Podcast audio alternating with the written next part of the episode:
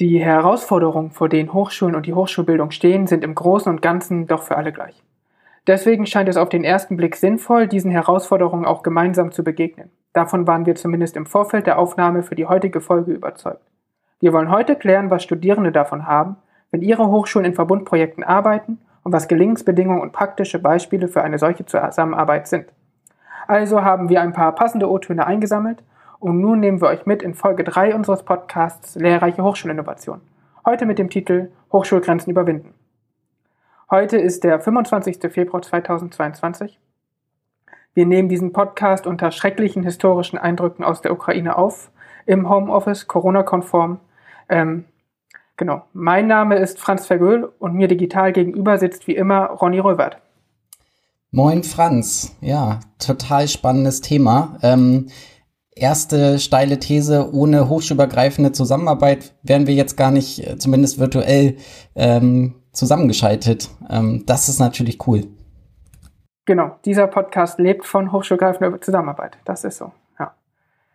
Ähm, genau, ich kann ja vielleicht mal ein bisschen erzählen, wie es zu dem Thema gekommen ist. Ne? Wir haben uns das überlegt im Vorfeld, welche Themen wollen wir mal besprechen, sind relativ schnell darauf gekommen, dass unser Projekt so extrem davon abhängt, weil es eben ein Verbundprojekt ist.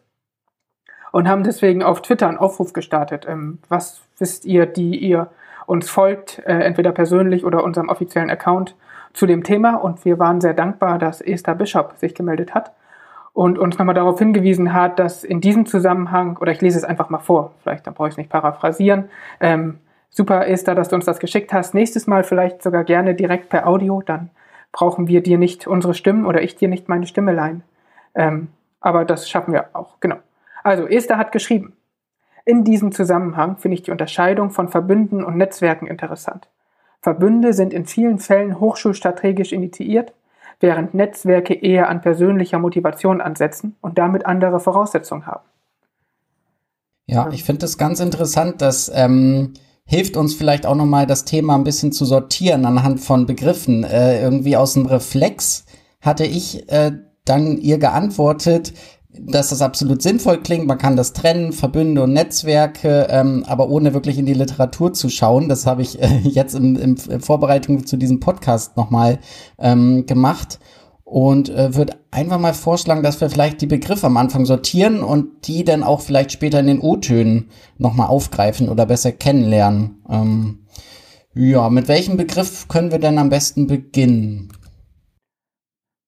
Ich würde sagen, nehmen wir Netzwerk. Das ist so die Abgrenzung, die Esther ja gemacht hat. Ähm, greifen wir den Ball auf. Was ist ein Netzwerk, Ronny? Genau, ähm, also alles sind quasi ja Begriffe für Formen von Zusammenarbeit. Und ähm, Netzwerke sind ähm, eher, würde man jetzt in der Literatur sa sagen, das kommen auch noch in den Show Notes. Das sind, kann quasi kann formell es kann auch informelle Zusammenarbeit sein. Das heißt, es läuft auf sehr, sehr vielen verschiedenen Ebenen. Da gibt es auch vielleicht nicht immer nur ein Zentrum, sondern äh, das ist nicht wie ein Spinnennetz, wo es ein Zentrum gibt und alle da draußen äh, werden gefressen oder sollen, sollen folgen oder müssen zusammenarbeiten, sondern das können auch dezentral unterschiedliche Zusammenhänge sein. Und gerade in einem föderalen Bildungssystem ist das natürlich total interessant. Das heißt, es kann über, ja, natürlich mindestens über Hochschulgrenzen hinweg, aber da können Lehrende mit Leitungen, Leitungen mit Studierenden von den eigenen, von anderen Hochschulen, das ist so ein bisschen mehr ähm, chaotisch, aber im positiven Sinne chaotisch, äh, würde ich sagen. Also das ist jetzt bewusst eine, eine freie Interpretation des Begriffs, den wir vielleicht aber später auch nochmal aufgreifen können. Das wäre zumindest Netzwerk.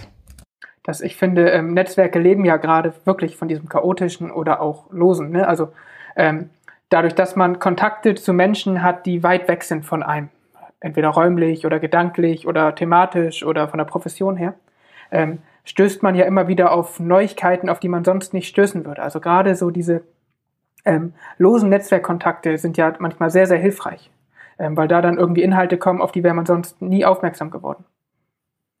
Ja, und dann hatte Esther ja vorgeschlagen, das gegenüberzustellen zum ähm, Verbundbegriff. Der Verbundbegriff ist gerade in Hochschulkontexten sehr, sehr prominent. Man musste sich ja auch entsprechend so bewerben, also als Einzelprojekt oder Verbundprojekt, jetzt bei der Stiftung Innovation in der Hochschullehre. Wir sind ein Verbundprojekt ähm, und im Grunde ist es hier ein bisschen leichter zu definieren. Das sind quasi projektbezogene Zusammenarbeiten von, sagen wir mal, Wissenschaftseinrichtungen, von Hochschulen. Das bedeutet, es ist äh, Projekt bedeutet, es ist zeitlich begrenzt, es ist ein gemeinsames Ziel, es sind gegebene Ressourcen äh, und man tritt eben doch verbindlich gemeinsam aus, aber es ist nicht für die für die Ewigkeit bestimmt. Dieser Begriff wird in diesem Bereich Digitalisierung in der Hochschullehre häufig sehr unterschiedlich verwendet. Also da gibt es dann verstetigte Strukturen, die auch immer noch Verbund genannt werden, vielleicht weil sie aber auch als Projekt gestartet sind und später äh, quasi verstetigt wurden. Aber es ist jetzt hier für uns ein projektbezogener Kontext. Und ich glaube, das hilft uns auch weiter, das besser zu verstehen.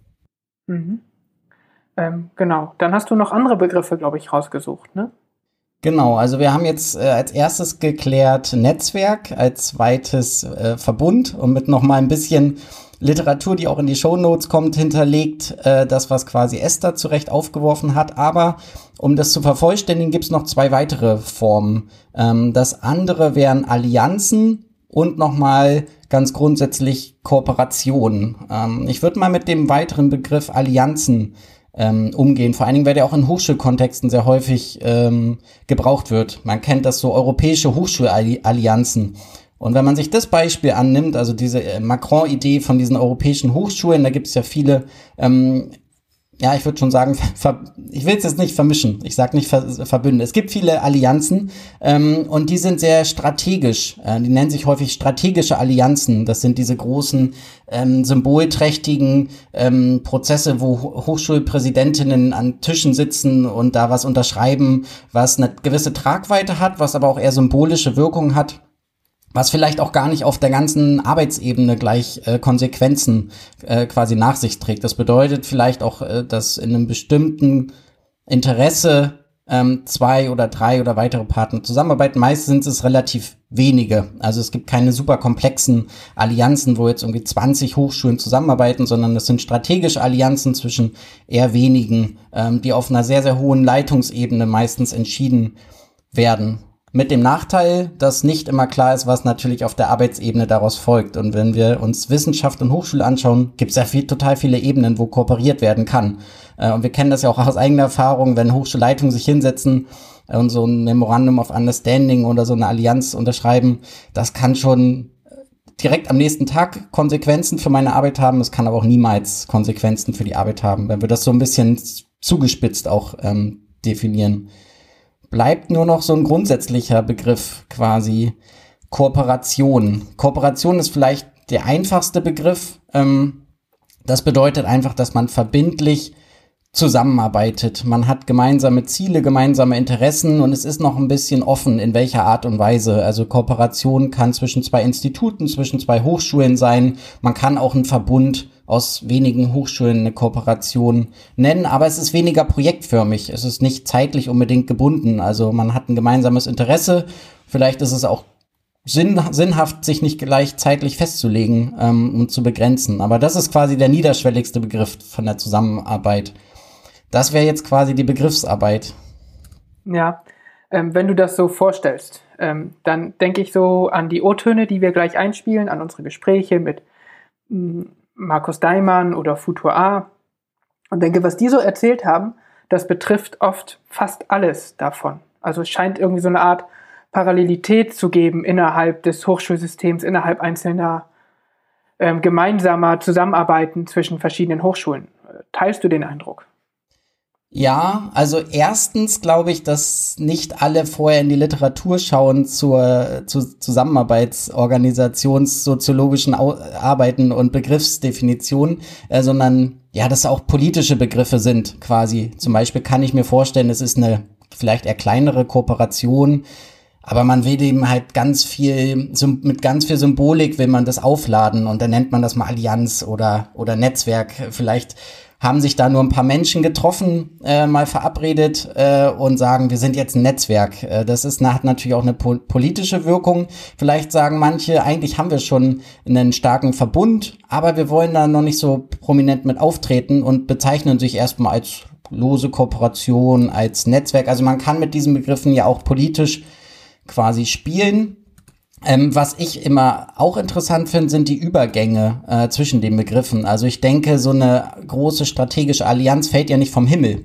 Ähm, also dass da am Ende zwei Präsidentinnen sitzen und etwas unterzeichnen, das da muss ja viel Vorlauf sein. Das sind ja auch häufig auch äh, gewachsene Strukturen und im besten Fall auch zufällige Begegnungen. Also das heißt dieses chaotische da ist mal jemand privat im Urlaub äh, von der Hochschulleitung äh, in Japan gewesen und hat da interessante Dinge entdeckt und dann gab es eben, kam eins zum anderen und dann ähm, hilft das natürlich, dieses Netzwerkartige, dass man irgendwann äh, noch auch strategischer zusammenarbeitet. Also das die Übergänge sind eigentlich das Spannende. Also nicht zu streng die Sachen definieren und ein bisschen mit Gelassenheit mit den Begriffen umgehen. Auch wenn eins klar ist, äh, wenn man zum Beispiel wie wir als Verbund gefördert wird, dann ist man Verbund und dann sollte man das Thema auch annehmen und so bearbeiten. Und das ist ja auch das, was wir jetzt heute vorhaben. Also was ist Zusammenarbeit? Wie läuft das? Wie läuft das in Verbünden? Und wir haben auch explizit gleich O-Töne von einem Verbund, der auch nicht äh, sich irgendwie hinter anderen Begriffen verstecken kann, sondern über die eigene Verbundarbeit auch spricht.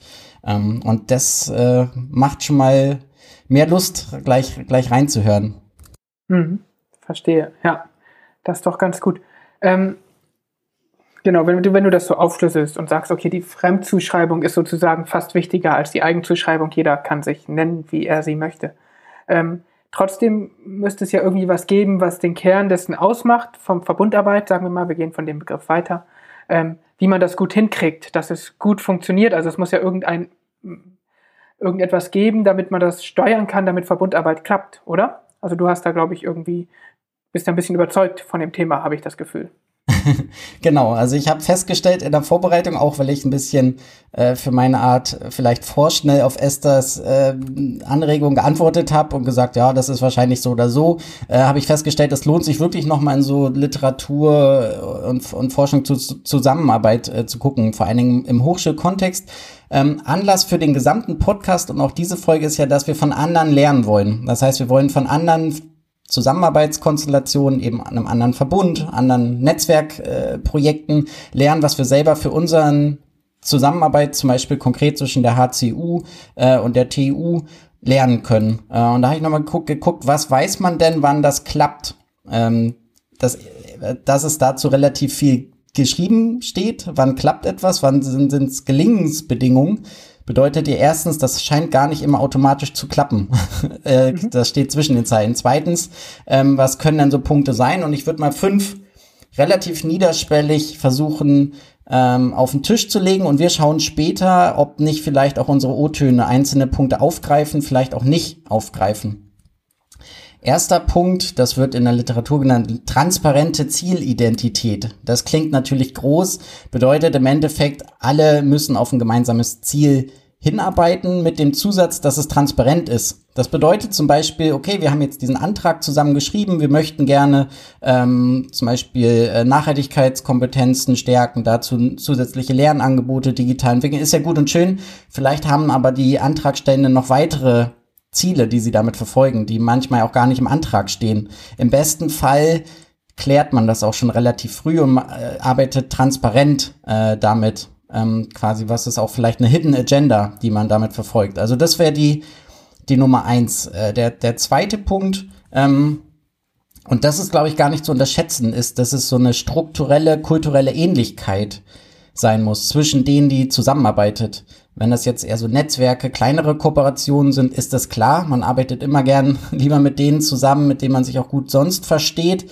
Ähm, bei Hochschulen bedeutet das zum Beispiel, dass sie auch ähnlich sind. Also wir sind jetzt zwei Hamburger Universitäten mit einem doch ähnlichen Fächerspektrum, äh, relativ neue Universitäten. Ähm, das heißt, wir haben schon mal eine gewisse Ähnlichkeit, fernab davon, dass wir ganz nah an der Elbe äh, sind und eigentlich nur drei, drei ähm, S-Bahn-Stationen äh, quasi fahren müssen müssen, gar nicht zu unterschätzen, diese Ähnlichkeit. Weil sonst, man könnte ja auch sagen, such dir möglichst ganz unterschiedliche, um ganz viel zu lernen. Vielleicht ist es manchmal doch naheliegend, mit ähnlichen ähm, Organisationen, Institutionen zusammenzuarbeiten.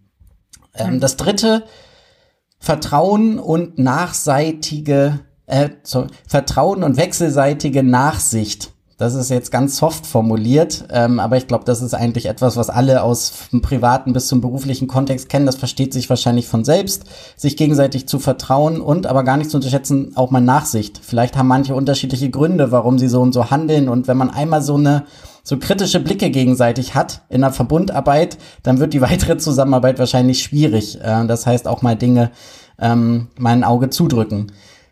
Vorletzter Punkt, zielgerichtete interne und externe Kommunikation. Also auch das klingt äh, relativ trivial, aber wenn man so an komplexe Strukturen von unterschiedlichen Hochschulen denkt, bedeutet das einfach, dass der Außenauftritt natürlich auch dem entspricht, wie man drinnen auftritt. Ähm, kom konkretes Beispiel zu nennen, wir sind ein Verbund, wir zeigen uns nach einem Jahr das erste Mal auf einer Tagung und wir sprechen von, was für ein toller Verbund wir sind. Aber im besten Fall sind nur eine, ist nur ein Verbundpartner äh, vertreten. Also wenn jetzt nur wir von der TU sagen, dass wir sind super Verbund, wir arbeiten super zusammen, aber man sieht die anderen nicht, dann scheint es da einen Bruch zwischen interner und externer Kommunikation zu geben. Also gleichzeitig eine, ein dauerhafter äh, Reminder an uns selbst. Letzter Punkt, institutionelle Verankerung von dieser Kooperationsführung. Das heißt, sich ähm, früh Gedanken machen, wie will man zusammenarbeiten, wer entscheidet, wer entscheidet auch in Konfliktfällen ähm, und das nicht nur informell äh, zu klären, sondern möglichst früh gerade zu ziehen. Und was da jetzt leider nicht steht, wahrscheinlich das auch nicht zu komplex zu gestalten. Also nicht drei Aufsichtsräte und zwei Steuerungsgruppen und dazu, was wir sonst noch alles, äh, wozu wir neigen in Hochschulen, das möglichst sehr, sehr komplex gremienlastig zu gestalten. Ähm, ich würde wahrscheinlich noch sagen, eine effiziente institutionelle Kooperationsführung, würde ich wahrscheinlich sagen, aber das wäre zu meiner Interpretation. Also das, wenn wir das befolgen, kann eigentlich nichts schiefgehen, würde ich jetzt sagen. Jetzt wäre es natürlich spannend zu gucken, wie läuft das bei uns, wie läuft das auch bei denen, die wir gefragt haben. Leuchtet das alles ein, so abstrakt äh, für dich, Franz? Ähm, ja, also ich glaube, das sind ja viele Gelingensbedingungen, die auch für andere Formen der Zusammenarbeit tatsächlich äh, ne, nicht nur hochschulübergreifend gut funktionieren. Also ich glaube, auf ein gemeinsames Ziel hinzuarbeiten, ne, da gibt ja dieses Sprichwort, ähm, wer nicht weiß, wo er hin will, für den ist jeder Wind der falsche, um mal äh, einen Schiffsbezug in Hamburg fallen zu lassen. Ähm, das ist ja so, das gilt ja quasi auch für Studierende in Gruppenarbeiten. Wenn jeder was anderes möchte, kommst du halt nicht vorwärts. Ähm, strukturelle, kulturelle Ähnlichkeit kann, kann ich sofort nachvollziehen, dass äh, sind ja nicht nur auf der Hochschulebene in, im Verbund sozusagen was, sondern ich würde sagen, das ist auch auf persönlicher Ebene hilft uns beiden das zum Beispiel, dass wir ja ähm, kulturell da durchaus auch ähnlich ticken und ähm, deswegen fällt uns dieser Podcast vielleicht auch ein Stück weit leichter, weil wir ähm, beide, wie ich an einem Abend schon mal feststellen durfte, das Bier durchaus gleichermaßen mögen zum Beispiel und ähnliches. Also das sind ja auch ganz, ganz äh, kleine Kleinigkeiten, glaube ich, die da durchaus helfen können. Ähm, Vertrauen und wechselseitige Nachsicht ist sicherlich ein, ein Riesenpunkt. Das ähm, zeigt sich ja auch wiederum in, in kleineren Geschichten, also dass man sich zum Beispiel traut, Arbeitsergebnisse an den Projektpartner zu zeigen, wenn sie noch nicht so richtig fertig sind und sich nicht irgendwie dann, schlecht fühlt, sondern sagt, okay, ähm, ich habe hier das Vertrauen, dass die das wohlwollend aufgreifen und damit auch weitermachen wollen. Ähm, deswegen glaube ich, sind diese Punkte, die du hier aufgeführt hast, durchaus überzeugend und ich glaube wichtig und bin äh, guter Dinge, dass wir das bei uns auch gut umgesetzt kriegen. Mhm. Und was hier nicht steht, ist natürlich, warum überhaupt? Also warum, wir sind doch alle so große Organisationen, große Hochschulen, warum kann man das nicht alles alleine machen? Ich glaube, das ist ein Thema, ähm, was wir auch noch mal in den O-Tönen suchen können. Ähm, bei uns zum Beispiel jetzt mal mit diesem Podcast auf das runtergebrochen ach, man ist meistens ja doch in der eigenen Organisation oder auch Instituten dann doch in so einem gewissen Alltag. Also es bringt dann schon auch nochmal so eine neue, es öffnet Räume, wenn man sich Gedanken macht, okay, jetzt sind da neue Menschen, mit denen ich zusammenarbeiten kann. Was können die besonders gut? Was kann ich besonders gut? Und manchmal ist man dann auch mutiger. Also ich würde behaupten, wenn wir beide zehn Jahre schon an dem gleichen, ähm, an dem gleichen Arbeitsplatz zusammenarbeiten würden, würden wir nicht von einem Tag auf den anderen morgens sagen, komm, wir machen einen Podcast. Da muss schon noch, dann, oder es müsste irgendeinen externen Impuls geben. Also auch irgendwas von einer Zusammenarbeit. Also extern muss es immer was machen und das macht mir zum Beispiel persönlich auch am meisten Spaß äh, daran. Also immer wieder in neue Netzwerke, neue Strukturen gehen. Ja, jetzt haben wir schon ein bisschen äh, die ganze Zeit den Spannungsbogen zu den, zu den O-Tönen äh, quasi fast über, überspannt. Äh, deswegen würde ich vorschlagen, schauen wir mal, was wir heute mitgebracht haben, oder? Genau, also vielleicht vorweg, so ähm, als wir so ein bisschen angefangen haben, über dieses Thema zu sprechen, ne, weil wir gesagt haben, wir sind ja ein Verbund, ist also ein relevantes Thema ähm, und gesagt haben, okay, innerhalb dieses Kosmoses der ähm, Stiftung Innovation in der Hochschullehre gibt es auch durchaus einige Verbundprojekte Ähm, deswegen gucken wir mal, welches es da gibt. Ist uns nochmal so ein bisschen aufgefallen, die Zusammenarbeit in Verbünden ist gar nicht so was Besonderes gefühlt. Also auch wenn wir hier drüber sprechen, sondern so unser Eindruck war, davon gibt es so viel. Irgendwie ist gefühlt jeder, jede Hochschule, jedes Institut Mitglied in einem Netzwerk, einer Kooperation, einem Verbund. Also ähm, das hat es uns sehr schwierig gemacht, da irgendwie was rauszusuchen. Wir sind dann trotzdem vorwärts gegangen und haben gesagt, okay, wir suchen mal einen Verbund, das nochmal größer ist als wir, also mehr Hochschulen einbindet ähm, und sind fündig geworden bei dem Projekt Futur A, ähm, das sich mit äh, Zukunftskompetenzen, Future Skills äh, applied, also angewendet beschäftigt, weil es sich eben wie wir mit Future Skills, das machen wir im Open T-Shirt Projekt ja auch, beschäftigt. Da haben wir gedacht, da könnte man nochmal eine Parallele suchen. Ähm, die haben wir dann, glaube ich, im Vorgespräch vor allen Dingen auch ein bisschen gefunden. Und weil sie in ihrer Ausschreibung auf der Homepage der Stiftung ähm, die Studierendenorientierung so deutlich machen, das hat uns beide als Überzeugungstäter für studentische Partizipation ja ein Stück weit ähm, nochmal so neugierig gemacht. Dort steht es ja wirklich, es geht darum, was brauchen Studierende für Future Skills, damit sie später quasi ein einfacheres, besseres, ähm, beruflich erfolgreicheres, privat erfolgreicheres Leben haben. Das fand ich sehr, sehr ansprechend. Und dann haben wir da Kontakt aufgebaut und gedacht, wir fragen mal nach. Und passend zum Thema, äh, weil es um ihre Verbundarbeit ging äh, und kein kleiner Verbund, sondern quasi die nie alle niedersächsischen Fachhochschulen arbeiten dort zusammen, sind sie auch zu dritt äh, virtuell quasi erschienen zum einen Frank Meyer, der ist Leiter des Verbundprojektes an der Hochschule Osnabrück. Äh, Dr. Vera Gers, sie ist Leiterin des Teilprojektes 1. Das ist genau das, was Franz angesprochen hat, diese äh, Studierendenorientierung, studentische Kompetenzen stärken. Und ähm, als drittes Lukas Lutz, der als Verbundkoordinator alle drei an der Hochschule Osnabrück äh, auch dazu äh, was ganz Spannendes noch gesagt hat. Aber gar nicht wa länger warten, sondern ich würde sagen, wir hören einfach mal direkt rein, was Sie uns berichtet haben. So machen wir es. Und dann wäre meine erste Frage an Sie. Vielen Dank natürlich, dass Sie sich die Zeit genommen haben. Meine erste Frage wäre, können Sie so kompakt mal erklären, worum es in Ihrem Projekt Future A, Future A, worum es da ähm, geht? Das interessiert uns. Ja, da fängt es schon an. Futur A ist äh, die Kurzbezeichnung von unserem Projekt oder im Langtitel Future Skills Applied. So, wir waren natürlich wie alle ähm, äh, neben den grundsätzlichen Überlegungen der Digitalisierung sehr stark angestoßen von äh, der aktuellen Pandemie, uns Gedanken zu machen, wie ähm, ja, wie, wie sieht die zukünftige digitale Welt aus und was heißt das fürs Studium, was heißt das für Studierende und was heißt das für die Lehre, für die Lehrenden. So, und äh, Future Skills Applied äh, nimmt äh, die unterschiedlichen Perspektiven in den Blick, Studierende, Lehrende und die konkrete Lehre. Also, wie sieht es denn ganz plastisch aus? Und äh, die Future Skills, die wir in den Blick nehmen, äh, der Studierenden, da fragen wir uns zum einen, welche, Stud welche Kompetenzen oder welche Skills, da gibt es ja irgendwie eine begriffliche Differenz, äh, das ist noch nicht so ganz klar. Praktischerweise gehen wir, setzen wir das gleich oder ELES, der definiert die Skills auch als Kompetenzen. Ähm, äh, die, die, haben, die haben wir im Blick und fragen uns, welche Kompetenzen brauchen Studierende in Zukunft für ihre Arbeit, für die Welt, fürs Leben. Es geht ja nicht nur um Arbeiten, es geht nicht nur um das Digitale, äh, sondern auch um das gesellschaftliche Leben und äh, welche brauchen sie eben auch im Studium, um ein Studium gut zu machen. So, das äh, haben wir stark im Blick. Äh, dann die äh, Kompetenzen der Lehrenden auch. Die müssen sich natürlich darauf einrichten, die müssen ihre Lehre darauf ausrichten, die müssen ihre eigenen Kompetenzen in der Anwendung äh, von digitaler Lehre, äh, aber auch äh, in der analogen Lehre müssen sie Bezug nehmen auf die, die zunehmend digitaler werdende Welt. Und äh, letztendlich dann die ganz konkrete Lehre. Da haben wir äh, drei plastische Beispiele, wie äh, Lehre ganz konkret digitalisiert werden kann. Und äh, wichtig ist uns dabei, ähm, ja, die Studierenden im Blick zu haben, aber auch die Rolle, die wichtige Rolle der Lehrenden als Hauptakteure, Hauptakteurinnen in der Lehre mit äh, einzubeziehen.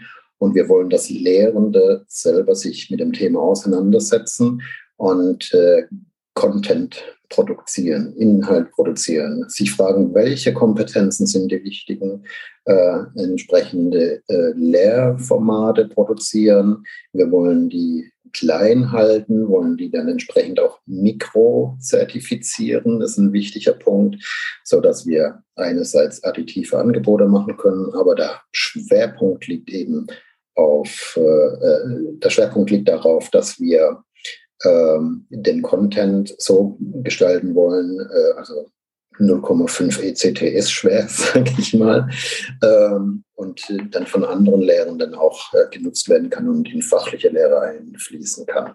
So, das ist eine grundlegende Idee. Und in Bezug auf den Verbund äh, wollen wir natürlich einen guten Austausch haben und uns gemeinsam fragen, welche sind die Future Skills Applied? So, und einfach nochmal äh, den Unterschied zwischen Fachhochschule oder angewandte Wissenschaft und äh, ja, der rein theoretischen Wissenschaft, äh, die ja auch nicht mehr so rein ist in den Universitäten, dann auch nochmal zu betonen. Okay, vielen, vielen Dank. Äh, klingt wirklich ähm, sehr, sehr spannend. Und ähm, jetzt machen Sie das ähnlich wie wir im Verbund, sind auch gefördert von der Stiftung Innovation in der Hochschullehre.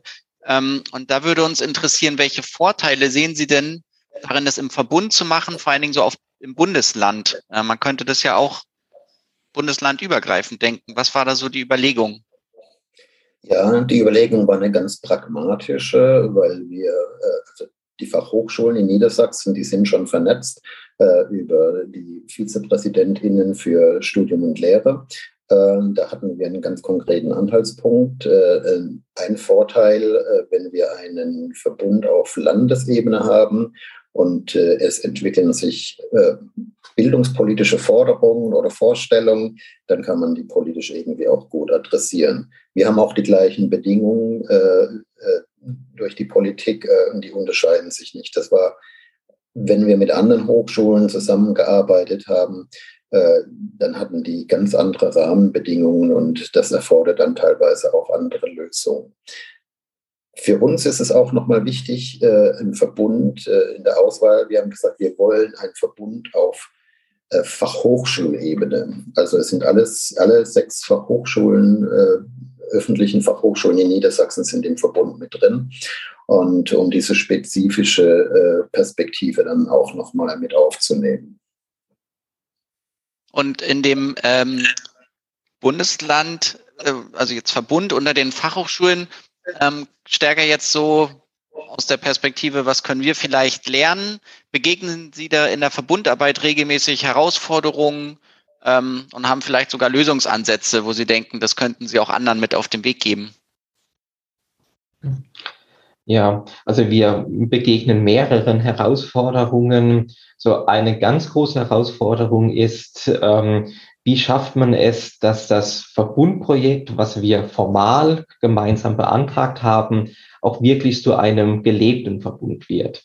Also wir ähm, haben Projektmitarbeiterinnen an sechs verschiedenen Hochschulen, die sich nochmal auf teilweise unterschiedliche Hochschulstandorte, also in, innerhalb der Hochschule aufteilen und wie bekommt man es hin, dass ähm, es einen so gelebten Verbund wird, dass sich die Mitarbeiter, Mitarbeiterinnen untereinander austauschen, ähm, dass Ergebnisse gegenseitig genutzt werden können und dass sowas entsteht wie die berühmten Synergieeffekte. Ähm, wir haben uns da verschiedene Methoden ähm, ähm, dazu äh, überlegt, wir haben ein, eine gemeinsame Online-Plattform, auf der wir gemeinsam arbeiten. Wir haben jetzt neuerdings auch ein Chat-Tool, mit dem wir ähm, niedrigschwellig miteinander kommunizieren können. So im, im Alltag, äh, wenn man eine Frage hat, um die einfach schnell kollegial stellen zu können. Ähm, wir haben auch gemeinsame Arbeitssitzungen in den Teilprojekten, wo es darum geht, die einzelnen Arbeitspakete vorzustellen, Ergebnisse vorzustellen, auch Feedback zu erhalten ähm, und immer wieder zu schauen, wo gibt's denn Anknüpfungspunkte auch zwischen den unterschiedlichen Hochschulen, wo kann man gut miteinander arbeiten und wo kann man auch die Ergebnisse ähm, aus dem Projekt dann auch gegenseitig nutzen. Also das ist ja ein ganz wichtiger Gedanke bei uns im Verbundprojekt, dass wir sagen, die Ergebnisse, die die eine Hochschule entwickelt, die sollen dann eben möglichst auch an allen anderen Hochschulen eingesetzt werden. Das ist so das eine. Das die andere Herausforderung, die damit im Spannungsverhältnis steht, ist der Zeitaufwand. Also alle Austauschformate, äh, miteinander chatten, ähm, die benötigen natürlich auch Zeit und man muss dann gutes, ja, man muss dann eine gute Balance finden, ähm, einerseits Austausch zu ermöglichen und andererseits aber auch genügend Zeit und Freiraum zu belassen, damit die Mitarbeiterinnen und Mitarbeiter wirklich ihre Aufgaben erledigen können. Ähm, das ist, glaube ich, immer ein Spannungsfeld, was man austarieren muss, ähm, um äh, wirklich so beide Seiten äh, gut miteinander in Einklang zu bringen. Und ein anderes Spannungsfeld und damit auch eine andere Herausforderung ist eben die Fokussierung auf die gemeinsamen Ziele. Also wir haben ja Ziele im Projektantrag schon beschrieben, haben die auch nochmal in einem gemeinsamen Kick-Off-Workshop auch nochmal konkretisiert miteinander besprochen. Und da ist so der eine Pol des Spannungsverhältnisses eben ein gemeinsames Commitment zu erreichen, dass wirklich alle auch an diesen Zielen arbeiten. Ähm, es liegt ja manchmal ähm, auch die Möglichkeit nahe, ähm, äh, Mitarbeiter, Mitarbeiterinnen, die man über so ein Projekt gewinnt, eben auch an den Fakultäten, in Studiengängen dann letztendlich auch für andere Aufgaben einzusetzen. Und dass wir da ähm, ja, ich sage mal, eine gemeinsame Vision entwickeln und auch ein gemeinsames Commitment, äh, wo wir uns entwickeln ähm, möchten.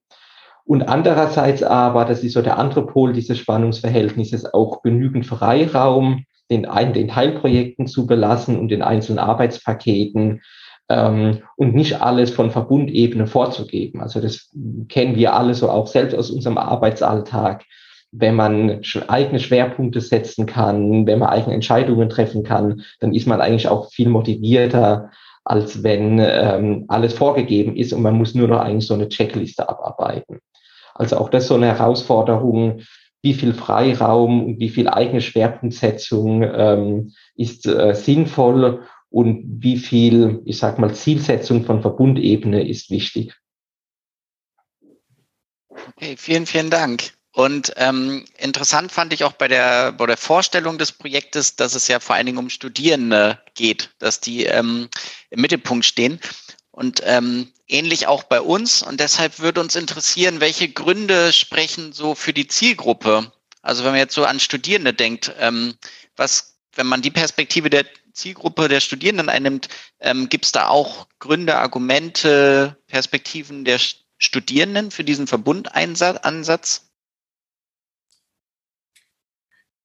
Ja, die Studierenden stehen natürlich deswegen immer irgendwie im Zentrum, weil sie ja letztlich diejenigen sind, um die es dann manchmal auch mittelbar, aber oft auch unmittelbar geht. Also auch wenn wir mit Lehrenden arbeiten, geht es im Grunde darum, dass die Studierenden davon irgendwie profitieren sollen. Es geht darum, dass die Studierbarkeit, dass die Studieninhalte also dass die Studierbarkeit gewährleistet wird, dass die Studieninhalte so ausgerichtet sind, dass, wie es vorhin schon mal anklang, eben äh, später auch ein erfolgreiches ähm, Arbeitsleben, aber auch privat und gesellschaftliches Leben möglich ist. Und für den Verbundansatz spricht eben, dass wir tatsächlich sehr viel mehr offene Fragen adressieren können, als wir das mit einer einzelnen Hochschule könnten. Also es werden eben an den verschiedenen Standorten sehr unterschiedliche Themen, aber auch unterschiedliche Studierendengruppen, die sich ja durch eine hohe Diversität auszeichnen, adressiert. Und die Programme, die Lerninhalte, der Content, der produziert wird, kann dann aber eben auch an anderen Standorten genutzt werden. Das ist so der eine Aspekt, dass wir eben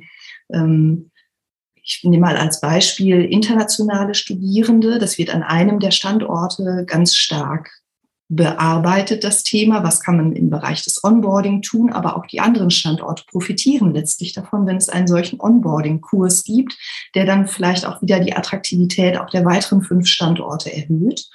Und dann ist es auch in ganz vielen der Maßnahmen innerhalb der verschiedenen Teilprojekte so, dass die Studierenden sehr aktiv mit einbezogen werden in die Gestaltung des Contents, auch in die Frage, wie muss denn Material aussehen, wie müssen vielleicht ähm, Online-Kurse aussehen, wie müssen Angebote beschaffen sein, dass das für die Studierenden auch tatsächlich attraktiv ist. Und auch da profitieren wir eben untereinander davon, dass wir uns sehr eng austauschen und ähm, damit dann auch die Studierenden an anderen Standorten jeweils ähm, etwas davon haben. Okay. Ja, also ich finde, äh, bin den dreien sehr dankbar für ihre Einblicke in das Projekt. Ich habe viele Parallelen erkannt zu dem, was wir vielleicht zum Anfang theoretisch besprochen haben, aber auch vieles zu dem, was ähm, uns selbst betrifft. Also ich glaube, was, was Sie selber zum Beispiel angesprochen haben, was man aber nicht hoch genug bewerten kann, was vielleicht nachher auch nochmal kommt, ist dieses, innerhalb eines Bundeslandes in einem Verbund zu sein, ist echt viel wert weil wir zum Beispiel ja auch merken, dass irgendwie Prüfungsrecht in Hamburg uns stark einschränkt. Und wenn wir merken, wir müssten das noch mit anderen Sachen verknüpfen, dann würde es auch nochmal andere Sachen ähm, mit sich bringen. Also ich glaube, diese Logik, in Ländergrenzen zu denken, ist ähm, etwas, was ein bisschen auf der Hand liegt, oder? Wie siehst du das?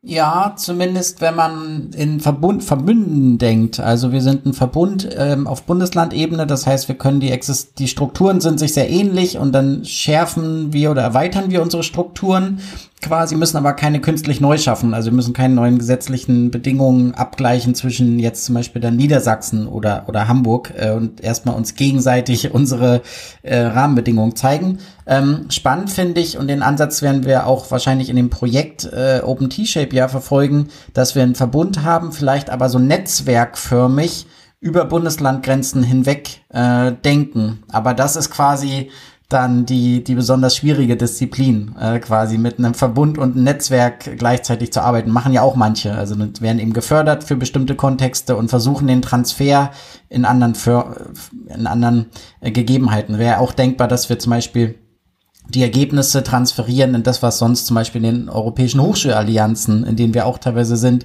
ähm, passiert. Das ist aber quasi die große, große Musik. Aber nur mal einen Ausblick zu geben, wie, wie, wie viel Musik ist da drin in diesem ganzen Thema hochschulübergreifende Zusammenarbeit. Ähm, Gibt es noch was, was dir besonders aufgefallen ist jetzt bei denen, was aus dem niedersächsischen äh, Fachhochschulverbund berichtet wurde?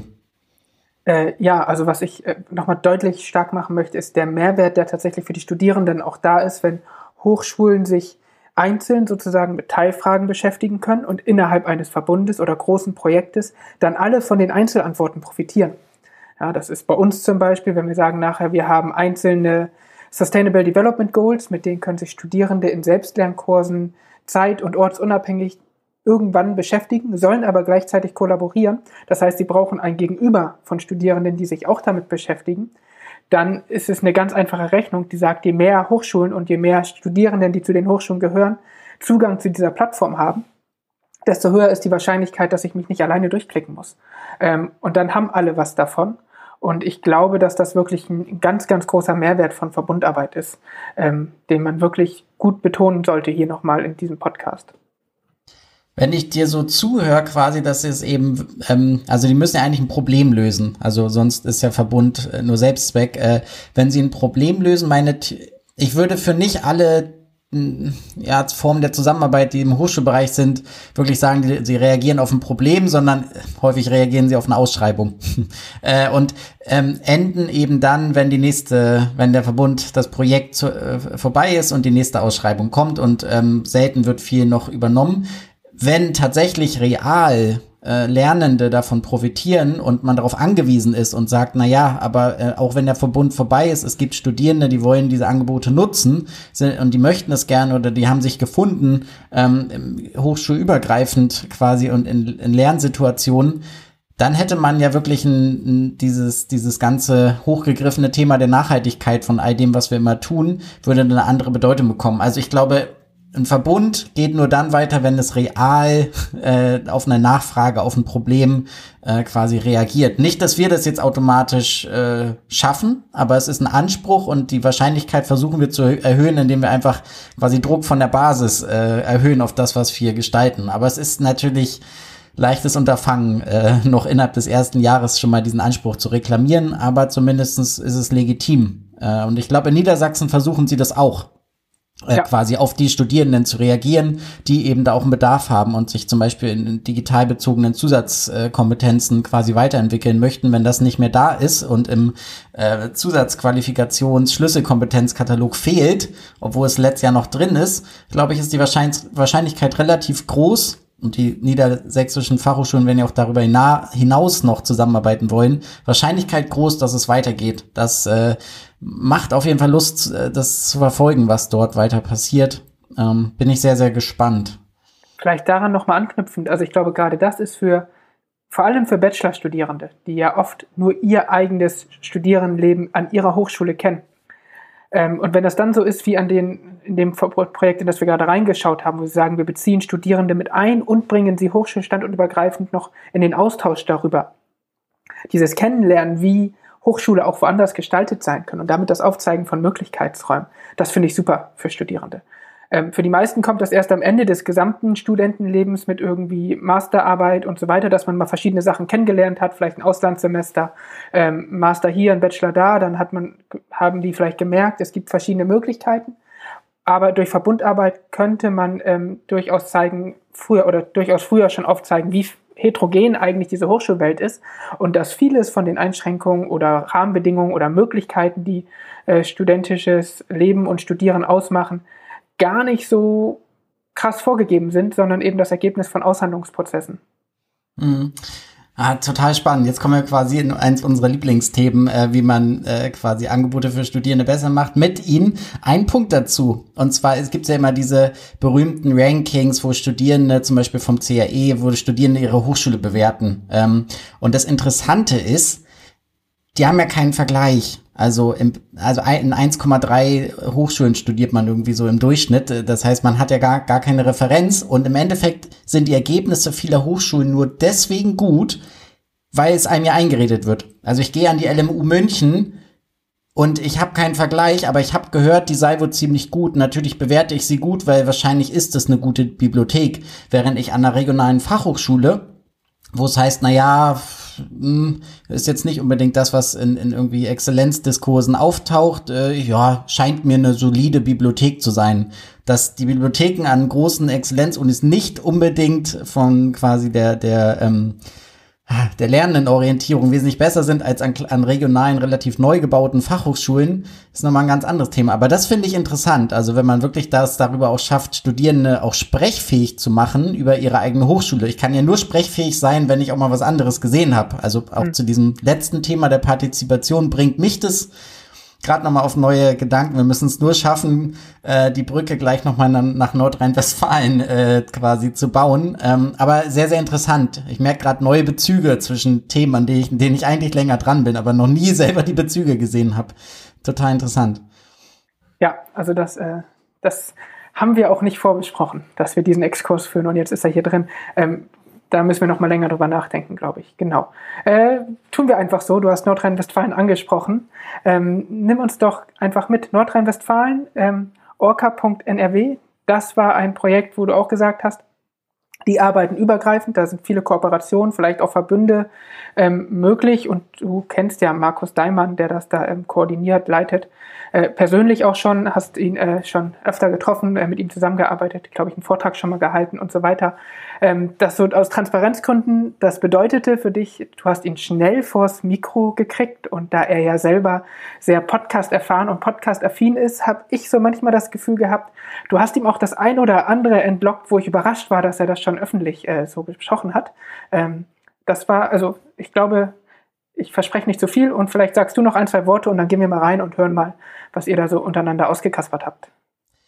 Genau, das ähm, die Motivation war vor allem, wir hatten jetzt mit äh, den niedersächsischen Fachhochschulen gesprochen, weil sie an so überfachlichen Kompetenzen dran sind im Verbund auf Bundeslandebene und äh, bei uns ist ja auch wichtig neue Inhalte, dass Lehrende und Projekte von Lehrenden neue Inhalte generieren. Das heißt, das Thema offene Bildungsressourcen. Bei offene Bildungsressourcen gibt es dann halt äh, bestimmte Personen in Deutschland und ein äh, geschätzter Kollege ist eben äh, Markus Daimann, Bildungswissenschaftler, der seit, ähm, ich glaube, jetzt knapp einem Jahr hat er die Leitung äh, des Landesportals in NRW. Äh, das ist quasi das ähm, Open Resources Campus NRW, kurz abgekürzt. Wir haben alle mit unseren Akronymen äh, mal gute, mal schlechte. Ich glaube, die haben guten gewählt, nämlich orca.nrw.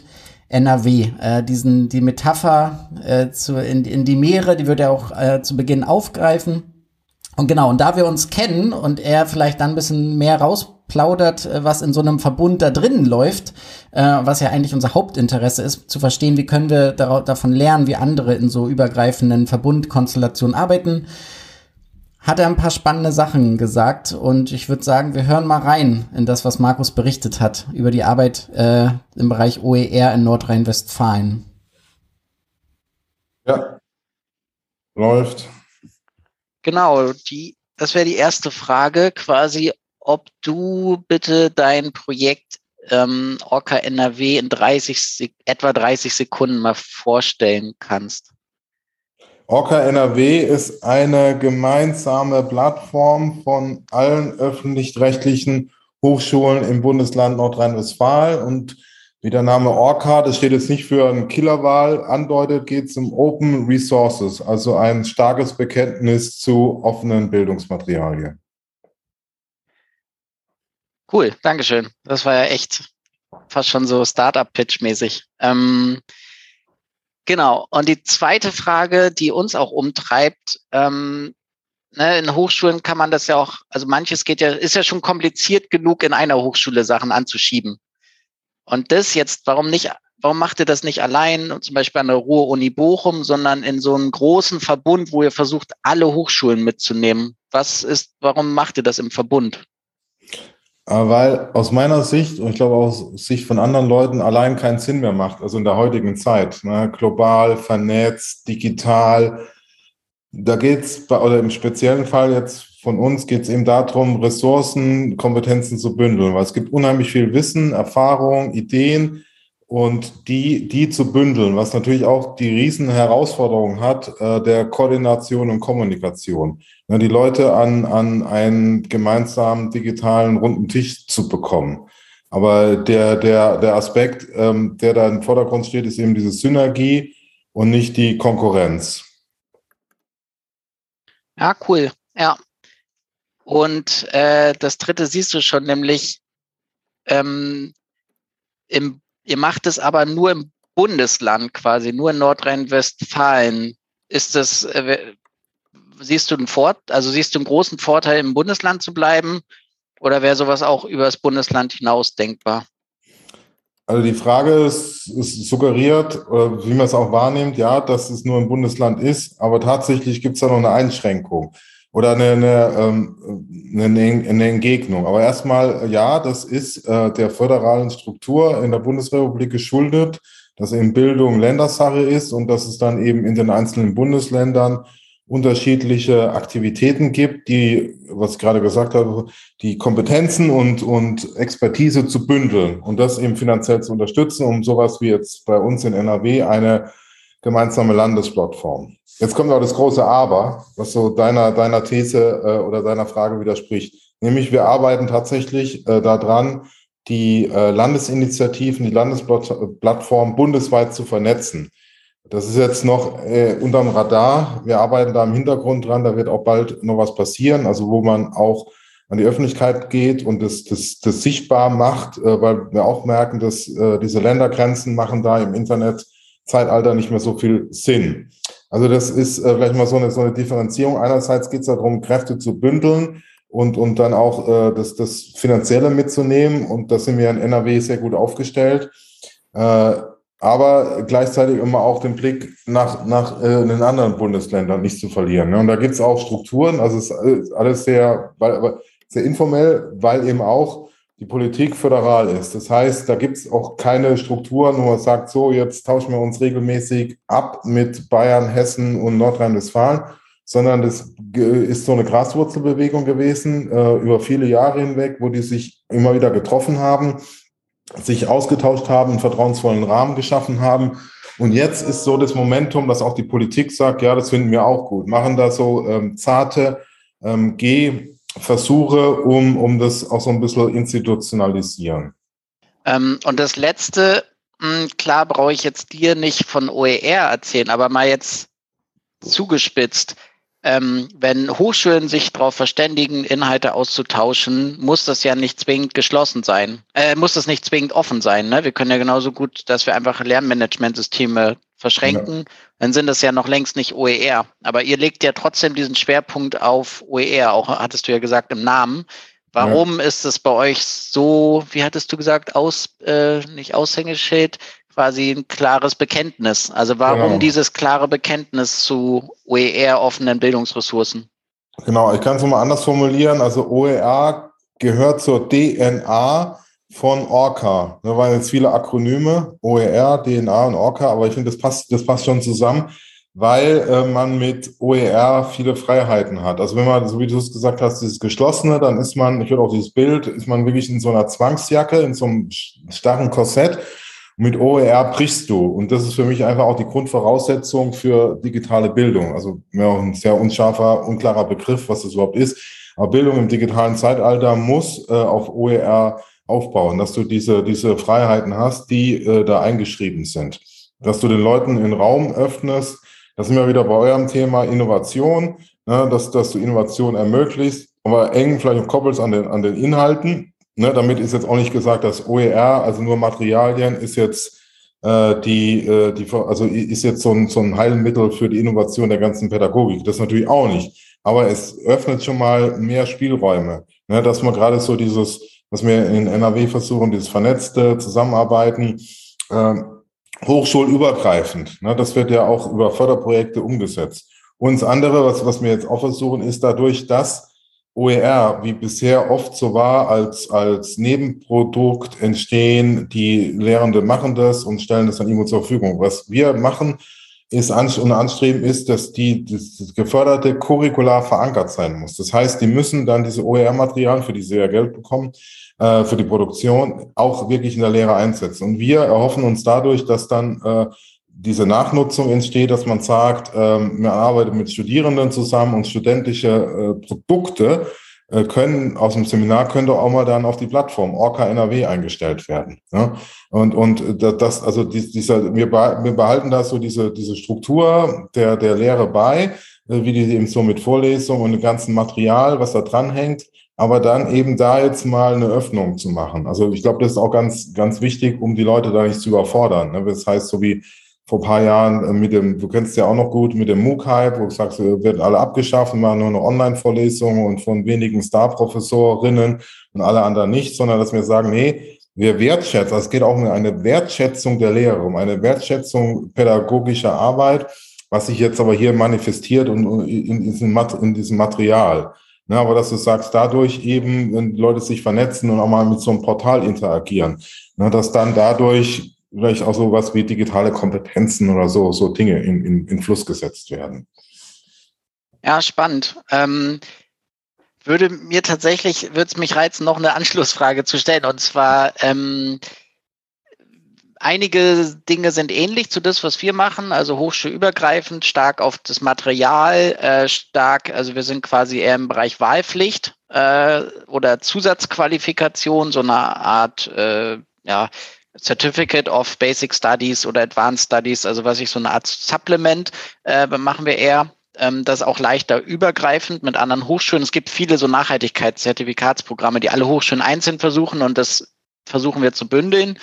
Ähm, aber wenn du das so vergleichst, quasi, also hochschulübergreifend mit offenen Materialien nah an der, an der grundständigen Lehre trotzdem und da jetzt so was Neues machen, und wir stehen jetzt am Anfang. Wir haben jetzt ein halbes Jahr rum von drei Jahren. Also noch können wir Fehler machen. Aber was würdest du uns, so ein Projekt mit überschaubaren Ressourcen, ne, zwei Hochschulen, paar Stellen, was würdest du uns so mit auf den Weg geben, quasi als Projekt, wenn wir versuchen, auch Dinge vielleicht neu zu machen? Ja, da würde ich mit auf den Weg gehen, nicht zu groß äh, zu denken. Also soll jetzt kein Ausbremsen sein. Also dieses Think Big finde ich ja immer eigentlich auch ganz reizvoll. Also nicht zu groß, weil da geht es, glaube ich, erstmal darum, so ein Minimal Viable Product zu, zu entwickeln. Ich glaube, also das ist auch wirklich so meine, meine Hoffnung. In dem Moment, wo ich einmal Proof of Concept habe, das sind alles nur Ideen. Ne, auch äh, bei OER dann sowas wie, man, man, man erstellt gemeinsame Materialien für irgendwie Vorlesungen, Veranstaltungen, Einführung in die BWL oder sowas. Äh, und, und dass es auch angenommen wird. Und da, da reißt wirklich so, so ein klein, kleines Ding mal äh, zu haben. Das würde würd ich euch äh, empfehlen. um, um dann schnell, also das möglichst schnell zu haben, um das wiederum als Proof of Concept äh, zu nehmen und sagen, so Leute, das ist jetzt hier kein Hirngespinst und, und schlau dahergeredet, sondern es geht, es funktioniert. Ne? Und, und das wirklich mit, mit, auch wie du sagst, mit minimalen, mit minimalen Ressourcen. Wir haben das Glück bei, bei Orca eben, dass wir diese geförderten Projekte haben, weil sonst hätten wir auch ein großes Problem, wo kommt ein Portal, zu Inhalten, ohne die Autorinnen oder Lehrenden zu bezahlen, sondern wir kriegen das ja gefördert, äh, so, so eine Art Zuliefererbetriebe wie bei Automobilindustrien, dann liefern die uns das ab und dann haben wir da erstmal, äh, äh also noch nicht Proof of Concept, aber wir haben viel OER, mit dem man dann aber so wie ich das wahrnehme, größere Chancen hat, diesen Proof herzustellen. Jemand sagt, ne, da muss man natürlich wieder äh, aktiv werden und sagen, man muss die Lehrenden ansprechen und die da, äh, dazu bringen, damit auch zu arbeiten und zu reusen. Aber wir fangen nicht bei Null an, indem wir sagen, wir haben gar nichts, wir gucken, wie kriegen wir überhaupt das OER her, sondern das wird uns jetzt eingeliefert, ne, das ist ja Teil der Förderung, die müssen das uns alle unter freien Lizenz ins Portal reingeben, wir pflegen das und damit wollen wir dann arbeiten. Aber so in dieser Logik, ne, dieser Strategie, die ich versucht habe jetzt hier darzustellen, ne, mit diesem äh, Nachnutzung oder die, der Lehre, also, zu, also äh, oder ich versuche es mal so zu formulieren, was wir jetzt ist, den Vorteil sehen, ist, dass wir ganz viele Leute zwingen, mit OER in Berührung zu kommen, über den finanziellen Anreiz. Ne, die wollen immer Projektmittel abgreifen, äh, und als Auflage ist eben, beschäftigt euch mit OER. Das ist so dieses, dieser, dieser nette Nebeneffekt. Das wussten die am Anfang gar nicht. Wahrscheinlich auf einmal merken die, oh, oh, oh, da kommt viel mehr.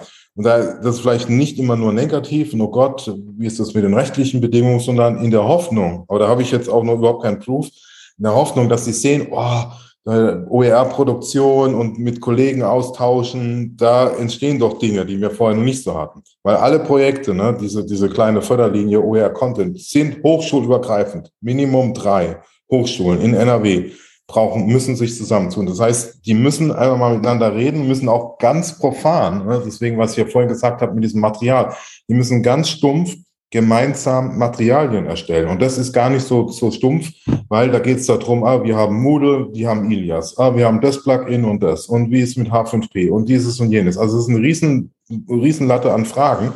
Und das ist aber gut, weil da kriegst du die Leute mal zusammen zum Arbeiten. Und die haben jetzt zwei Jahre dazu. Es ist nur ein kleiner Kreis, sind vielleicht so 20 Projekte ist nur ein Tropfen auf dem heißen Stein. Das sind auch so Themen, die uns gerade beschäftigen. Wie kriegen wir da noch mehr Content rein? Also wie kriegen wir mehr Leute dazu, äh, die äh, äh, das anzugehen? Aber das machen wir jetzt, weil das passt jetzt gerade, weil am Freitag kriegen wir Besuch, Staatssekretär, und da wurde es im Vorgespräch also in der Vorberatung dazu auch schon mal angesprochen, das müssen wir unbedingt auch thematisieren. Also klar, auch der, der, der Politik machen, schön, dass er Geld gibt, aber das reicht, das ist nur ein Tropfen auf dem heißen Stein. Wenn wir wirklich die Vision haben, flächendeckend, also die Lehre äh, tiefer zu penetrieren, ne, zu äh, OER zu penetrieren, dann muss man auch über andere Dinge gehen. Aber erstmal finde ich das aus, aus unserer Sicht positiv, dass wir da diesen Hebel haben und äh, die, die geförderten Projekte bekommen äh, über, über Kontakte dann und dass die intern miteinander sich austauschen mal. Ja, also dass da schon mal, schon mal was da ist. Ja, ähm, spannendes Gespräch, wie gesagt, dass du da mit Markus geführt hast. Ne? Auch, auch von der, ich würde mal sagen, fast Dramaturgie. Ne? Also vorne raus ähm, in 30 Sekunden, glaube ich, das Projekt gepitcht und hinten raus ordentlich in Schwung gekommen. Ähm, und einige Punkte nochmal angesprochen, die relevant sind, die wir schon aufgegriffen haben, äh, die wir schon mehrfach besprochen haben. Was war denn aus deiner Sicht so der catchieste Punkt, wo du hängen geblieben bist, wo du sagst, okay, das, äh, das wollen wir hier nochmal rausstreichen? Hm, also ich hatte immer Zwischenfazit von, das ist jetzt besonders äh, relevant quasi. Ähm, ich finde es interessant, dass ähm, vieles, was man auf den ersten Blick dort macht in dem Projekt, das ja sehr, sehr komplex ist, dann doch sehr konkret andere Ziele teilweise verfolgt. Also da wird Material erstellt, hochschulübergreifend äh, und eben mit, mit OER gearbeitet. Das eigentliche Ziel ist aber Lehre, wie, wie Markus sagt, tiefgreifend mit OER quasi äh, ja, herauszufordern und, und, und zu verbessern. Das finde ich eigentlich interessant und ähm, auch würde man bei uns in dem Verbundprojekt das gar nicht so als das große explizite Ziel sehen, sondern wir sind halt gefördert von da dieser Organisation Stiftung in der Hochschullehre. Das ist so ein Anspruch.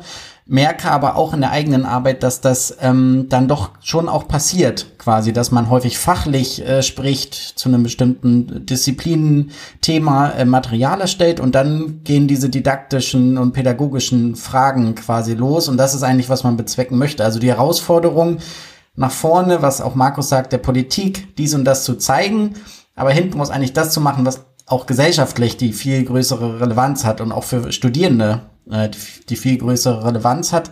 Äh, und wie das gelingt, also quasi das, was, was äh, vorne in der Fassade ist äh, und was da hinten tatsächlich dann auch äh, vielleicht im Maschinenraum irgendwann mal anders läuft. Das finde ich total interessant und bin auch dankbar, dass, dass Markus da so offen drüber spricht. Ähm, wie ging's dir mit den unterschiedlichen Zwischenfazit? Du hast gesagt, mit, mit der Achterbahn zwischen den Themen, die, die Markus quasi mit uns äh, durchgefahren ist.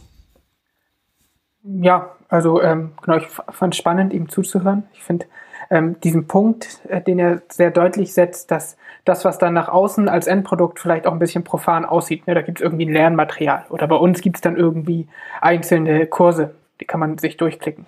Äh, das sieht dann vielleicht gar nicht so innovativ aus und wirkt ein bisschen einfach vielleicht auch wirklich. Ne? Das gibt es ja vorher schon, andere machen das auch. Ähm, warum seid ihr ein Innovationsprojekt sozusagen an der Stelle? Aber wie harte Arbeit das doch ist, das im Projekt wirklich erstmal so hinzukriegen, wie viel Zeit für einzelne Fortschritte ja im Prinzip draus gehen. Ja, das ist ja nicht nur das, was Markus beschreibt mit Moodle und Ilias zum Beispiel, unterschiedliche Hochschulkulturen, die da ja ein Stück weit hinterstecken, sondern sind ja auch so Sachen wie, wenn zwei Leute an zwei Hochschulen arbeiten, du und ich, mit unterschiedlichen Stellenanteilen ähm, gemeinsam Termin suchen und dann gucken müssen, wann ist vielleicht bei uns internes Institutstreffen, wann haben wir immer Dienstbesprechung, ähm, wann wer arbeitet wie, was funktioniert da, äh, welche Tools funktionieren da, dass das schon so Sachen sind, die die Sachen manchmal etwas komplizierter machen. Und dann kommt noch das dazu, dass man an innovativen Lösungen, bei uns zum Beispiel vielen Sachen, wie könnten Prüfungen, Tests, Assessment aussehen, ähm, da auch noch dann arbeiten muss, sich didaktische Gedanken machen muss, wie können wir forschendes Lernen, forschungsbasiertes Lernen, Challenge-Based Learning mit einbauen in Selbstlernkurse, Kollaboration mit einbauen. Da geht so viel Gehirnschmalz rein. Äh, das ist so anstrengend für uns. Und wenn wir das aber nachher in zwei Jahren irgendwie vorstellen und sagen, hier, das ist das Produkt, dann sieht das so aus, als hätten wir das mal eben im Vorbeigehen gemacht. Weil dann ist es stimmig. So, dann haben wir die ganzen Schwierigkeiten haben wir dann abgeräumt, die sind dann weg, die, äh, da reden wir nicht mehr drüber. Ähm, aber in Verbundarbeit an sowas zu arbeiten, ist halt echt harte, harte Handwerksarbeit irgendwo auch ein Stück weit. Mhm. Und sein Tipp, möglichst früh sich auf eine Gemeinsamkeit, äh, ein gemeinsames erstes Ergebnis, quasi das, was jetzt um äh, IT-Entwicklungssprech, dieses äh, Minimum, ich habe immer Schwierigkeiten, das auszusprechen, Minimal Viable Product, Proof of Concept, die großen Begriffe, im Endeffekt da schnell was zu haben, was nicht perfekt ist. Also ja. einfach eine, eine Beta-Version. Also so hatte ich auch Orca NRW, ich war jetzt auf der Plattform, diese schreiben da, glaube ich, immer noch Beta-Version drauf. Das ist nicht perfekt, aber es ist immerhin das, worauf wir uns im Ver Verbund einigen könnten. Und das ist, glaube ich, leichter, denn damit zu arbeiten, mit auch so einer Lernplattform, die ist nicht perfekt, das wissen alle, aber es ist zumindest das, worauf man sich einigen konnte, als im Vergleich dazu drei Jahre noch komplexer zu denken und am Ende vielleicht ein Ergebnis zu haben, das man im Verbund gerade noch versteht, aber außerhalb des Verbundes und vor allen Dingen für Studierende kaum noch zu verstehen ist. Ähm, das, jetzt sind wir ja gar nicht mehr so weit weg quasi noch von den, vom letzten O-Ton. Da ging es ja quasi auch um, wie kriegt man das, was man im Verbund macht, auch technisch quasi umgesetzt. Sollen wir uns jetzt noch auf das dritte ähm, noch auf den dritten O-Ton quasi beziehen? Ich würde auch sagen, biegen wir ein auf die Zielgerade, hören wir äh, Andreas Wittke zu, der sich netterweise bei uns gemeldet hat ähm, und nochmal ein paar sehr spannende Punkte setzt. Ähm, auch grundsätzlicher Natur. Ne? Also ähm, genau, ist relativ spannend. Ich weiß nicht, Ronny, äh, kannst du zu ihm noch was sagen? Vielleicht? Ich mache es auch kurz. Äh, Andreas Wittke ist quasi sowas wie, oder ich glaube genau das ist er, CDO, also Chief Digital Officer äh, beim Institut für äh, Lerndienstleistung. Das ist ein Forschungsinstitut an der Technischen Hochschule Lübeck, die sehr stark sich im Bereich E-Learning schon seit vielen, vielen Jahren und Jahrzehnten austoben. Ähm, neuestes äh, Experimentierfeld ist quasi Blockchain äh, und, und auch mit Chatbots haben sie Erführung. Also aus was ich schätze ihn und äh, die, die Menschen, die dort arbeiten, weil sie aus meiner Sicht technisch immer so an der Innovationsgrenze sind. Also das ist, was gerade noch belastbar ist mit dem Alltagssorgen der, der Hochschulen und wenn dann gleichzeitig über solche Zukunftsthemen gesprochen wird. Ähm, das ist vielleicht auch wichtig zu, vom Hintergrund. Also die sind quasi nicht im, im regulären Alltags äh, Technologieentwicklungsgeschehen immer drin, sondern schon einen Schritt voraus und irgendwann übersetzen sich vielleicht manche Sachen in die Hochschulen. Das ist für den Kontext vielleicht nochmal wichtig.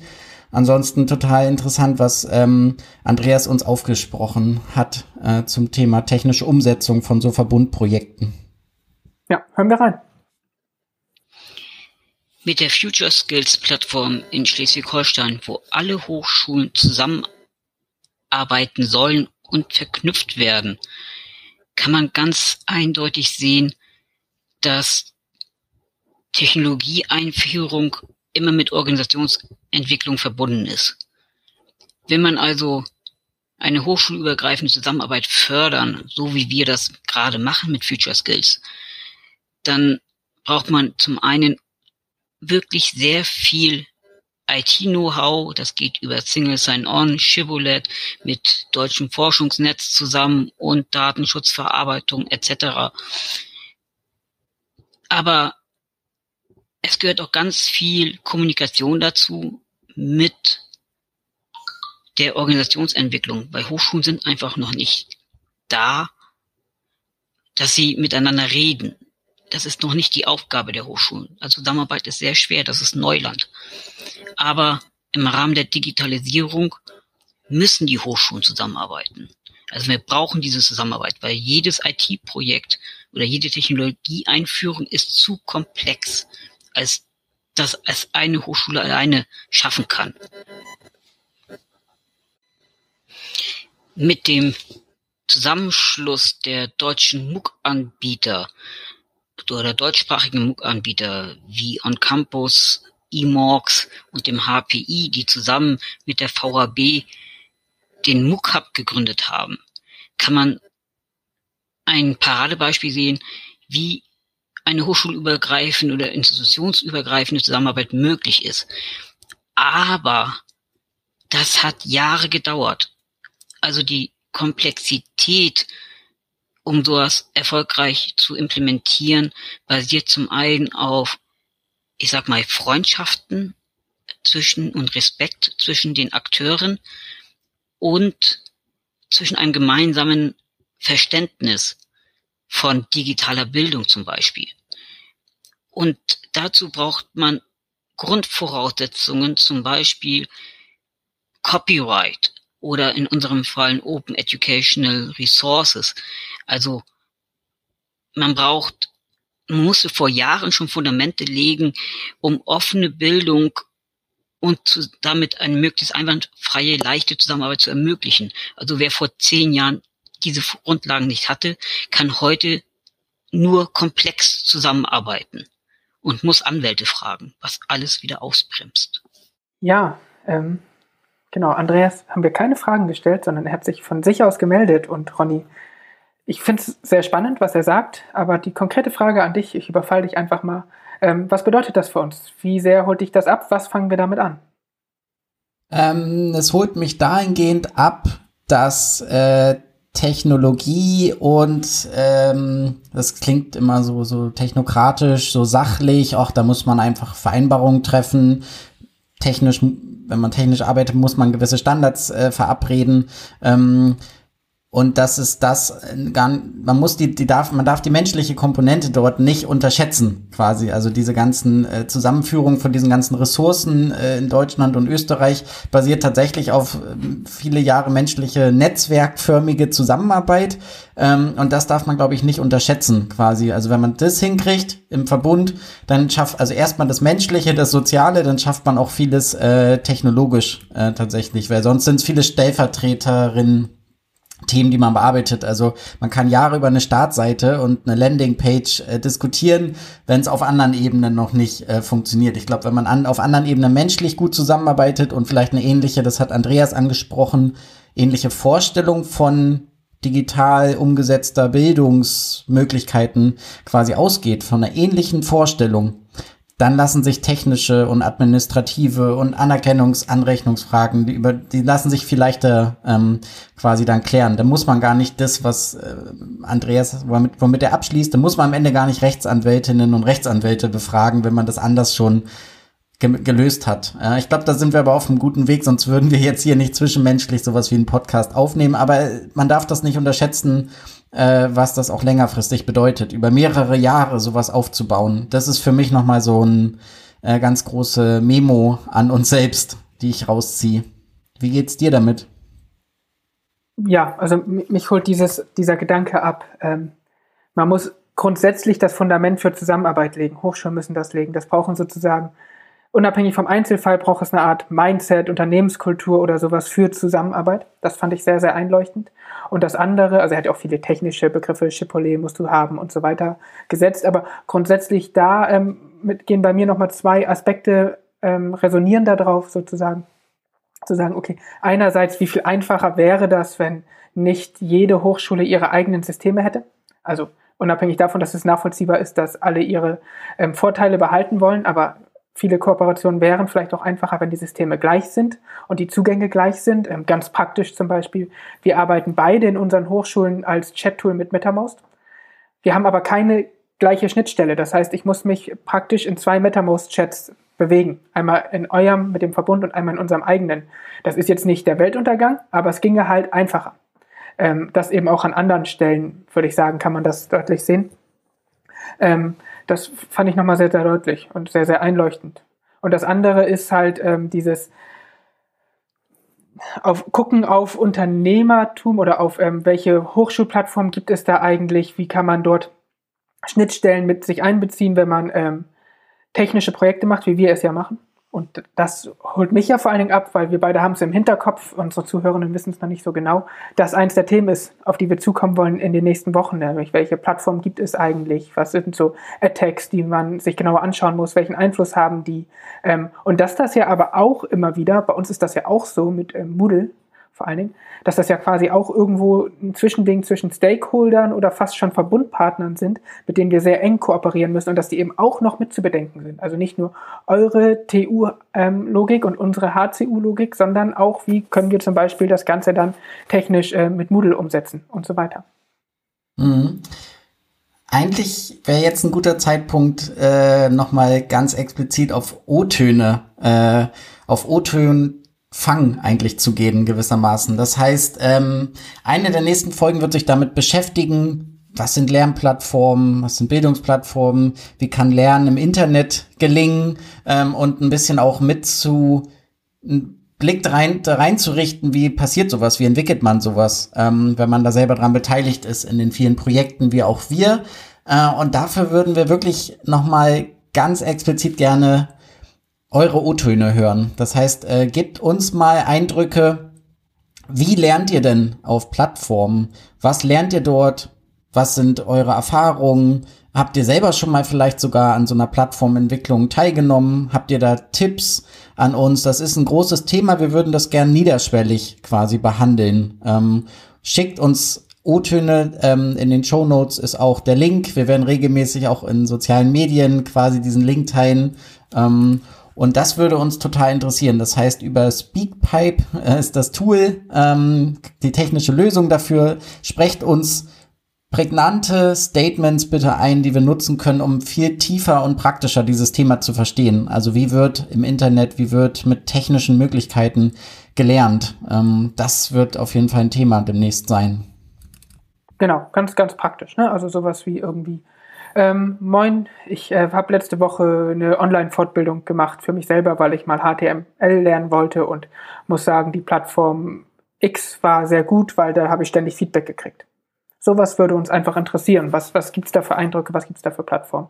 Ähm, also keine Angst, dass irgendwie eure Gedanken zu, zu niedrigschwellig für ein Podcast-Projekt sind oder so. Das ist immer unsere Sorge, dass das äh, im Hinterkopf spielt, sondern schickt uns alles, was euch dazu einfällt. Ähm, und wir gucken dann, was wir davon im Podcast wie verwerten können. Genau, ich würde sagen, wir biegen jetzt wirklich final auf die Zielgerade ab. Ähm, auch wenn unser Anspruch immer ist, das können wir, glaube ich, sagen, unter einer Stunde zu bleiben, merken wir regelmäßig, dass die Themen doch ganz schön komplex sind. Und wenn wir dann auch noch unterschiedliche Projekte und Stimmen zu Wort kommen lassen, deswegen bitten wir einerseits äh, da quasi um, um Nachsicht, einer der Gelingensfaktoren für Verbundarbeit, quasi Nachsicht äh, für Längen, aber ist auch, denke ich, notwendig. Ähm, und auch nur dann kommen wir quasi auch zu neuen Erkenntnissen und mach, kommen weit über eine klassische Projektvorstellung zum Beispiel hinaus. Ist ja auch unser Sinn. Wir sind ja jetzt nicht im Sinne von nur sichtbar machen, was es alles gut gibt an guten Beispielen, sondern wir wollen ja auch möglichst tief reingehen und hinter die Kulissen auch von denjenigen schauen, ähm, die wir hier mit O-Tönen abbilden. Ein, ähm, ich weiß nicht, ob ich da auch für dich spreche, Franz, aber mir wäre noch ein persönlicher Hinweis wichtig. Das war jetzt eben nicht so ge, ge, geframed, aber hat sich so ergeben, dass es jetzt natürlich eine sehr männlich äh, geprägte mhm. Folge war. Ähm, wir sind, glaube ich, an dem Thema dran. Äh, das ist so, wie es ist. Wir würden es auch nicht künstlich anders machen. Äh, wir geloben Besserung äh, in jedem Fall. Und ich glaube, Technikentwicklung und äh, so schließt sich auch auf gar keinen Fall aus. Ich glaube, da sind auch viele prominente weibliche Stimmen, die in dem Bereich aktiv sind. Da schauen wir mal, was wir nächstes Mal daraus machen können. Ja, unbedingt. Also das ähm, Thema Diversität insgesamt fand ich ist heute sehr kurz gekommen. Ne? Wir haben auch keine, keine originär studentische Stimme dabei gehabt, die mal auf das Thema schaut. Wir haben zwar nach der Perspektive gefragt, aber die Stimme ist halt gar nicht so richtig vorgekommen. Da ist unser Anspruch eigentlich schon ein anderer. Ähm, und das ja, führt uns quasi jetzt auch zum Thema Feedback, würde ich sagen. Wir haben jetzt hier ein paar Ansprüche kommuniziert, unter einer Stunde bleiben, sehr divers sein, viele unterschiedliche Stimmen zu Wort kommen zu lassen. Ähm, schickt uns gerne Feedback, meldet uns gerne mal zurück, ob unsere Ansprüche überhaupt berechtigt und sinnvoll sind oder sagt ihr, äh, macht lieber 90 Minuten ähm, und dafür drei, vier O-Töne, als irgendwie das zu kurz zu halten. Ähm, genau, meldet euch da bei uns. Wir haben nochmal Feedback bekommen zu den letzten Folgen, so die Überleitung. Ähm, genau, Ronny, vielleicht kannst du das kurz einmal aufzeigen, was es da war. Ich will das gar nicht noch weiter diskutieren. Da müssen wir uns noch überlegen, was machen wir eigentlich, wenn wir inhaltliches Feedback kriegen und irgendwie Aussagen kriegen. Ähm, auch da fehlen uns noch so ein bisschen Ideen, weil uns fehlt oft die Zeit, das mit einzubauen. Aber wir sind da sehr, sehr dankbar und hätten eigentlich gerne auch noch mehr davon. Genau, uns hat ähm, eben erreicht äh, von Markus, der meint, äh, als ich dachte, das Gespräch sei vorbei, hat er nochmal explizit gesagt, er hat unsere erste Folge gehört, äh, die sich um den Innovationsbegriff gedreht hat. Also Markus Daimann hat eben gesagt, wunderbar, spannend, auch schön, dass wir das kritisch sehen, hat uns dann aber nochmal gesagt, ähm, dass Innovation immer ähm, nur dann, also es sollte unter dem Gesichtspunkt bewertet werden, welchen Mehrwert, welchen Beitrag ähm, welchen Impact im Endeffekt, welche Wirksamkeit hat es überhaupt? Also ich mache etwas Neues, ich verändere vielleicht den Status quo in der Hochschullehre konkret. Welchen Beitrag liefert es? In dem Fall, welchen Beitrag liefert eine Innovation in der Hochschullehre zum Lernen?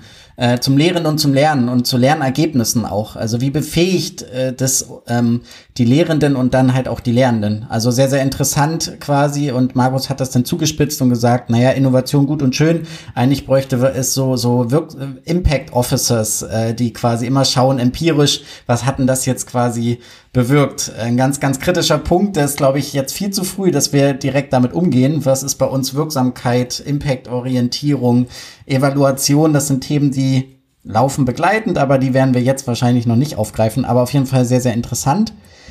Das andere, äh, das hat uns Isabel Steinhardt, die wir auch in dem ersten Podcast mit dem O-Ton hatten, hat uns äh, loyal auch äh, ist uns gefolgt in die zweite Folge, wo es um studentische Partizipation äh, wie, wo es um studentische Partizipation ging und sie hat nochmal auf den Punkt hingewiesen, wie sieht es denn eigentlich aus mit sozialer Gerechtigkeit, sozialer Ungerechtigkeiten auch, wenn es um Partizipation geht. Wer partizipiert, partizipieren manche vielleicht nicht. Das ist ein ganz interessanter äh, Trialog quasi zwischen Franz, Isabel und mir entstanden und äh, da ist es wirklich leider so, dass es wenig Forschung dazu gibt. Äh, aus anekdotischer Evidenz ähm, konnte ich dann auch nur sagen, dass in, an Fachhochschulen auch so eine Partizipationskultur vielleicht nicht so eine Tradition hat, auch so eine studentische Gremienstruktur. Ähm, wir wissen leider zu wenig. Wenn es dazu was gibt, was ihr wisst, ähm, wie, an Forschung, an Projekten, wie möglichst breitenwirksam Partizipation, vor allen Dingen studentische Partizipation gelingt, dann äh, nur her damit. Mindestens wir drei, ähm, Franz, Isabelle und ich, freuen uns wahrscheinlich auch noch mehr. Ähm, vielleicht im besten Fall auch ein Thema, das wir dann noch mal stärker in einer der zukünftigen Folgen behandeln. Das hat uns erreicht und ihr merkt, es lohnt sich. Also meldet euch. Ähm, das bewegt mindestens uns und indem wir es jetzt noch mal hier kanalisieren, sicher auch weitere mehr.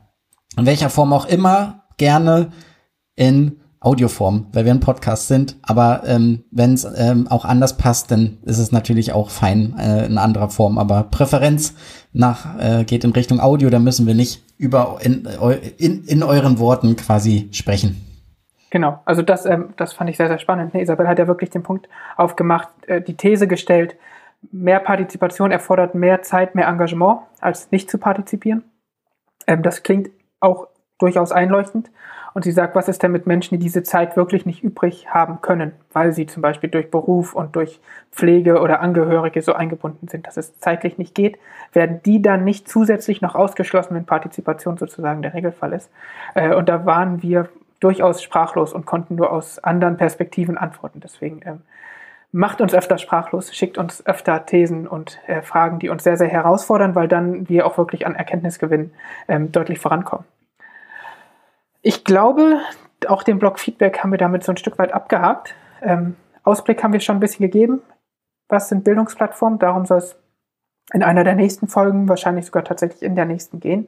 Ähm, vielleicht noch eine persönliche Anmerkung, ist nicht ganz richtig, aber etwas Organisatorisches von uns.